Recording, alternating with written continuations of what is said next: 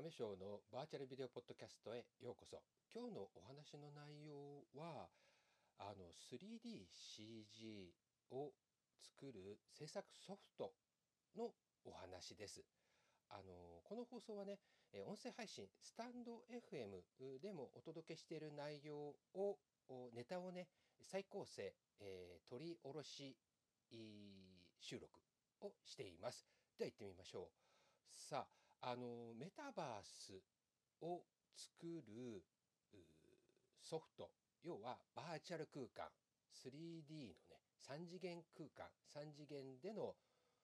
まあ、物体とかをね作るんですけれども今までね私たちが目にしてきた、まあ、最初とかねえこうこれが3次元 3G かっていう CG かっていうものって、まあ、例えば、えーと、ハリウッド映画あるいはディズニーアニメの世界なんかね特にこう一般的じゃないかなと思うんですけどあのこのディズニーアニメのねあのなんかこう立体物が動いている日本のアニメとはちょっと違う。まあ日本のアニメもやっぱりこうまあそういう 3DCG ソフトを使ったようなまあデジタル映像ですけれども、うん、なんかこうバーチャルの感じのね立体物が動いている、まあ、アニメーション、えー、あの昔の最初のねこうイラスト 2D と言われるようなねイラストで描かれたものが動くアニメーションとはまたちょっと違うものが、まあ、今あの主流になってきてるんじゃないかなと思うんですけどそういったね 3DCG の空間があのそのね最初に出た頃はあの特殊な、えーとコンピューター大きなコンピューターを使ったりあるいは高価な専用のごく一般のあごく、えー、なんていうんですか限られた人しか使うことができない、えー、その、えー、コンピューターソフトじゃないと作れないものだったのがまあなかなかまだね、えー、パソコンといっても結構高い、えー、機能をね特化したものじゃないとまだまだ難しいですけれども、まあ、一般人がなんとか手にできるようなパソコンでも 3DCG を制作することが、まあ、できるようになってきてそうするとねそのソフト昔はまあかなり高級な、まあ、昔ってこともないんだけど今でも使われてるみたいなんですけどマヤと言われるようなその映画のね、えー、CG 制作ソフトなんかあとは比べて無料である程度ね、まあ、機能特化されたパソコンが必要ですけれども無料でそのソフトがね公開されている Unity とかブレンダーを使って、まあ、一般的にもこの制作ができるようになってきました。とはいえやっぱりなかなかその独特のこうやっぱりそのソフトのね扱い方や考え方はまだまだちょっと触っただけではねすぐなんかすごいものが作れるというものではなくてある程度やっぱり勉強が必要でこれがあのソフトによっては簡単なものもあるんだけどなかなかまだその教えてくれるようなツールがなかったりとかします。で私もね最初にまずこの CD えじゃあごめんなさい 3DCG ね、えー、制作するソフトなんかを 3DCG ソフトをね使い始めた最初ってインフルエンサーさんがねこれからこの何て言うんだこう結構需要が増えてくるかもよって紹介してたえ、ー、と Vroid というパソコンのねソフトあの一般的なパソコンで動くよというものをね紹介してくれてたんですけどこれ本当にえっ、ー、とローンチしたて出たばっかりの時だったんですよね。まだベータ版だったかな。なんかテスト的なものですっていうので配布されていたものを早速自分でダウンロードしてみたんですけど、うん、これもねこれはでもやっぱり今でもね皆さん結構一般的に使われてる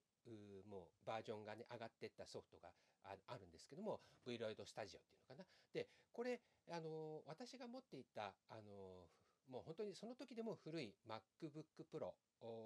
でなんとか使える。ただちょっとあの詳しくやっていこうとすると結構動きが看板になって止まってしまったりとかっていうところもあったりあとはあの簡単なね、えーと、初期の段階のこう色を変えたりとかねこう用意されたものを切り替えて作り変えたりっていうのはできたんだけど、まあ、それ以上先まではちょっと私も難しくて断念しちゃったんですよね。うん、でそれからもいろいろ他にも、あのこういうメタバースのアバターをおこう作れるよとかメタバースのワールドを作れるよっていうソフトがの情報をねゲットしたらとりあえず触ってみたりとかはしているんだけども、うん、その中では例えばブレンダーというソフトであったり Unity というソフト他にもいろいろあるんですけどそういったものを触ってみたりしています。比較的このあのこうパーツパーツを作るようなブレンダーとかは YouTube などでその使い方のね、えー教えてくれるハウツー動画たくさん出ていてまあその用意されたもの例えば看板を作りましょうとかあのリンゴを作ってみようとかそういうものはねあの自分で、えーやってみて作ってみたりっていうのはできるようになったんですけどじゃあ今度は自分がもっとねこのやってみたいなと思ったものを作ろうとした時にそのやっぱりこうやり方がねえー、と分からなくなとまあのつまずくところが出てくるんですよね。そうするとそれをどうやって解決したらいいかっていうのを探しきれないんですよね。うん、あの何を聞いたらいいかわからないってよく言うじゃないですか。質問をしたいけど質問の仕方がわからないみたいな言葉キーワード検索キーワードがあ出てこないとかっていうことがあってまああの止まってしまうやめてしまうっていうことがやっぱりあったんですよね。うん、でもっとね例えば Unity っていうワールドを作ったりすることができるソフトがあるんですけどこれもあのここはね Unity は結構やっぱりあのつまずく人が多いってこれやっぱりあるあるで、うん、あのできて何かしらできたとしてもそれをじゃあメタバースに持っていってそこで公開しようとした時に作った通りにちゃんと移行って言われるようなね、あの正確に移行できなかった。作った通りに要は映っていなかった。あ出来上がっていなかったっていうのかな、うん、っていうことがよくあるらしくてまあこれあるあるなんですけれども、うん、でそこでもうやめちゃうっていうようなことが結構あるんですね。で、うん、他にもソフトじゃなくてブラウザこのインターネットを検索するパソコンやスマートフォンにもあるそういったところでできるものもあるんだけどもやっぱりまだまだそれをねやり方をもっと根節丁寧に教えてくれる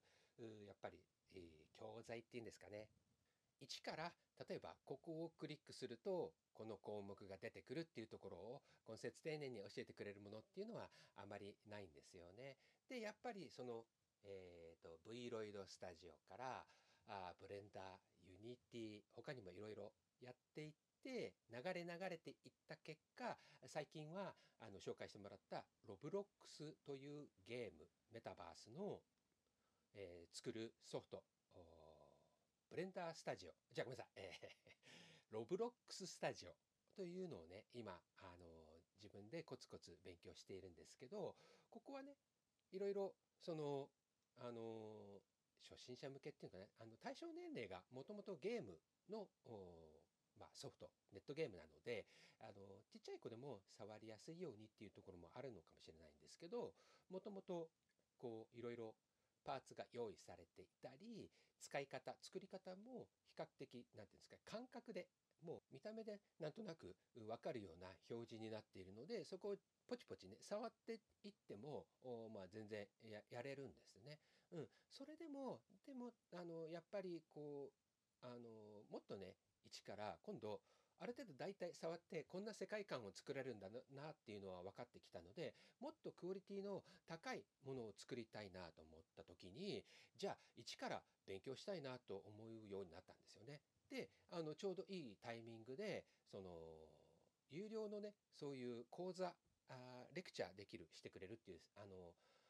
サービスが出てきたんですよね。コミュニティがあってロブロックスのそこでもう紹介されていたんですけどもユーデミーというそういうのをこう自分で、えーオンラインで勉強できるサービスで出てるんですけどもここのね、えサービスに課金して、えー始めました。うん、これはロブロックスでワールドとかそう作りたい人のための講座で他にもいろいろ使える機能を学んでいくようになっていてでその中で今度はいろんなパーツを自分でもねこう、まあ、あらかじめ用意されたものではなく他にも自分で一つ一つも追加できるようにブレンダーっていうさっきもお話出てきたそのこういろんなパーツをね一から作り上げることができるソフトの使い方もね一緒に学べるっていうようなこうあの構成にプログラムになってて今はねその辺の部分を少しずつやっています、えー、試しにまず最初はね、えーと、帽子を 3DCG のこの作品をね作ってみました。本当にこれは簡単なんですけどもねあのシンプルなパーツをこう、えー、て言うんですかねこう伸ばしたりね、えー、へこましたり色を変えたり、まあ、素材を変えてみたりとかやりました。こういうの YouTube でもいろいろもう出ているのでなんとなくはね自分でもこうやってみて経験があるのでおさらいという意味でね、えー、新たにやってみました、うん、その帽子と次にはね窓なんかも作ってみました。この後ね他にももうちょっとブレンダーを学べるようになって